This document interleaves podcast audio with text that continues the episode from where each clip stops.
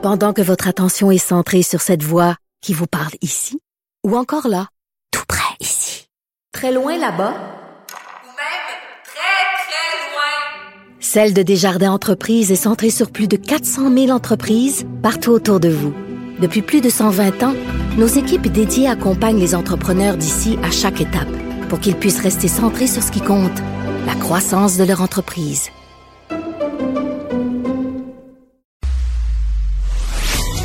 Savoir et comprendre l'actualité. Alexandre Morand-Villouellette. Alex, bonjour. Bonjour, Benoît. Alors, la mort présumée d'un leader complotiste démenti par sa fille. Ouais, c'est tout un dossier qui est sorti du côté du journal. Kelly Liberty Saint-Pierre Beauchamp, c'est la fille de 23 ans de Yann Beauchamp-Boucher, un homme, lui, dans la quarantaine, qui est un leader complotiste bien connu ici au Québec. C'est lui qui a organisé, entre autres, le convoi de la liberté de Montréal en avril 2022, donc qui s'opposait formellement aux mesures sanitaires. Et là, sur les réseaux sociaux, depuis euh, quelques jours, eh bien, le 17 février dernier, pour être exact, il y a quelqu'un d'autre, un homme nommé Steve Pinette, qui a fait l'annonce de la mort de Yann Beauchamp-Boucher, les deux qui se trouvent au Brésil en ce moment depuis quelques temps. Monsieur Beauchamp-Boucher s'est expatrié là-bas depuis déjà un bon moment. Et là, on a annoncé sa mort, mais sans preuve, sans corps, sans donner d'explication, outre que, évidemment, Monsieur Pinette dit dans sa publication Facebook que Yann est décédé, qu'il était doublement vacciné, donc que c'est probablement une mort subite liée au vaccin. Bien évidemment, il dit qu'il va y avoir des investigations qui vont se faire. Le problème, c'est que ça fait, ben, un, l'a appris comme ça sur les réseaux sociaux. Et deux, qu'il y a depuis ce moment-là des fausses informations qui circulent partout. Il y a même une campagne de financement qui a été lancée pour récolter de l'argent en son nom. Alors que sa fille dit, ben moi, j'ai aucune preuve que mon père est mort. C'est un homme qui avait des problèmes de consommation de cocaïne, entre autres, et qui pourrait être pris dans une dette de drogue quelque part.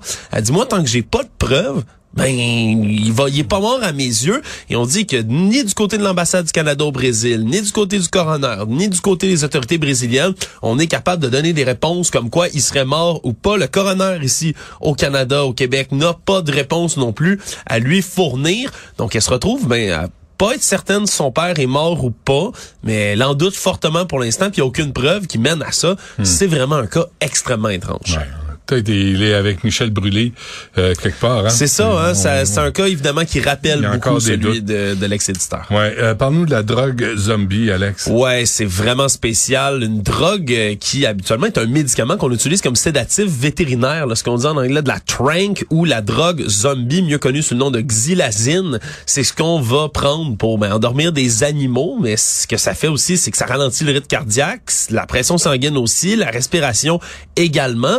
Et c'est pris dans une drogue, parce que c'est ce qu'on fait souvent, c'est comme pour le fentanyl, on va le mélanger dans d'autres drogues et de plus en plus dans les villes américaines, on est capable de le détecter. On dit qu'à Philadelphie, 90% des substances illicites qu'on a testées, qu'on a réussi à récupérer dans la rue, en avaient de ça. Et ça peut évidemment mener à la mort parce que l'anaxolone qu'on peut utiliser pour traiter des overdoses d'opiacés ou d'opioïdes, c'est inefficace dans ces cas-là. Hmm. Mais aussi parce que ça fait pourrir la chair, ni plus ni moins, autour des endroits où on va s'injecter ça. C'est pour ça qu'on appelle ça la drogue zombie. Il y a vraiment des gens qui en consomment dans la rue et qui finissent sans savoir même que c'est dans leur drogue, qui vont avoir des morceaux de peau qui pourrissent, qui tombent. C'est absolument affreux les ravages que ça peut faire. Ça progresse de plus en plus dans les villes américaines et selon certains experts, il va falloir faire attention parce que ça risque de s'en venir dans les rues ici à Montréal aussi. Sans doute, oui. Et cette mystérieuse boule métallique. C'est vraiment bizarre tout ça. Sur hein? les plages du Japon, euh, dans la ville de Hamamatsu, on a trouvé une grosse boule métallique, 1 mètre 50 à peu près de diamètre, c'est quand même gros, qui est sur la plage, qui est apparue comme ça, sans crier gare. évidemment, il y en a plusieurs, je n'ai vu juste une. Moi. Il y en a qu'une pour l'instant. Et là, le problème, c'est que quand on voit une boule échouer sur une plage, sur le bord de l'eau, ah. évidemment, on pense à une mine, premièrement. Donc, on a dépêché l'escouade squad anti-bombe de la police sur place. On a passé des rayons X au travers pour voir s'il y avait quelque chose à l'intérieur. Finalement, c'est complètement creux, donc on est rassuré pour l'instant en partie, mais ça fait jaser évidemment là un peu partout dans la communauté japonaise et dans le monde parce que ça pourrait ressembler au fameux ballon sonde qu'on a trouvé par euh, par euh, dizaines déjà dans les cieux du monde entier, certains qui ont été abattus et autres. Et là, ben, on se demande est-ce que c'est ça? Est-ce que ça vient du fond de la mer? Il y a des poignées dessus, en tout cas, Benoît.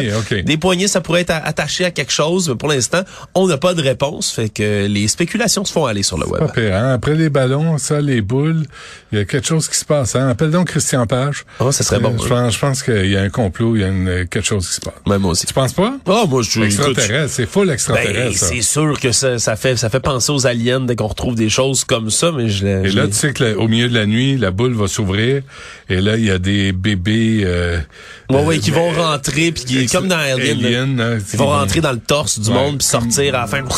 Merci. Comme Stranger Things, comme euh, on est là-dedans. On est, il manquait juste ça après une pandémie, une Ben, guerre trouve- euh, en Ukraine. On est rendu là, je pense. Et des aliens qui débarquent. Mais ça manque, manque d'action, je trouve. Oui, je trouve aussi.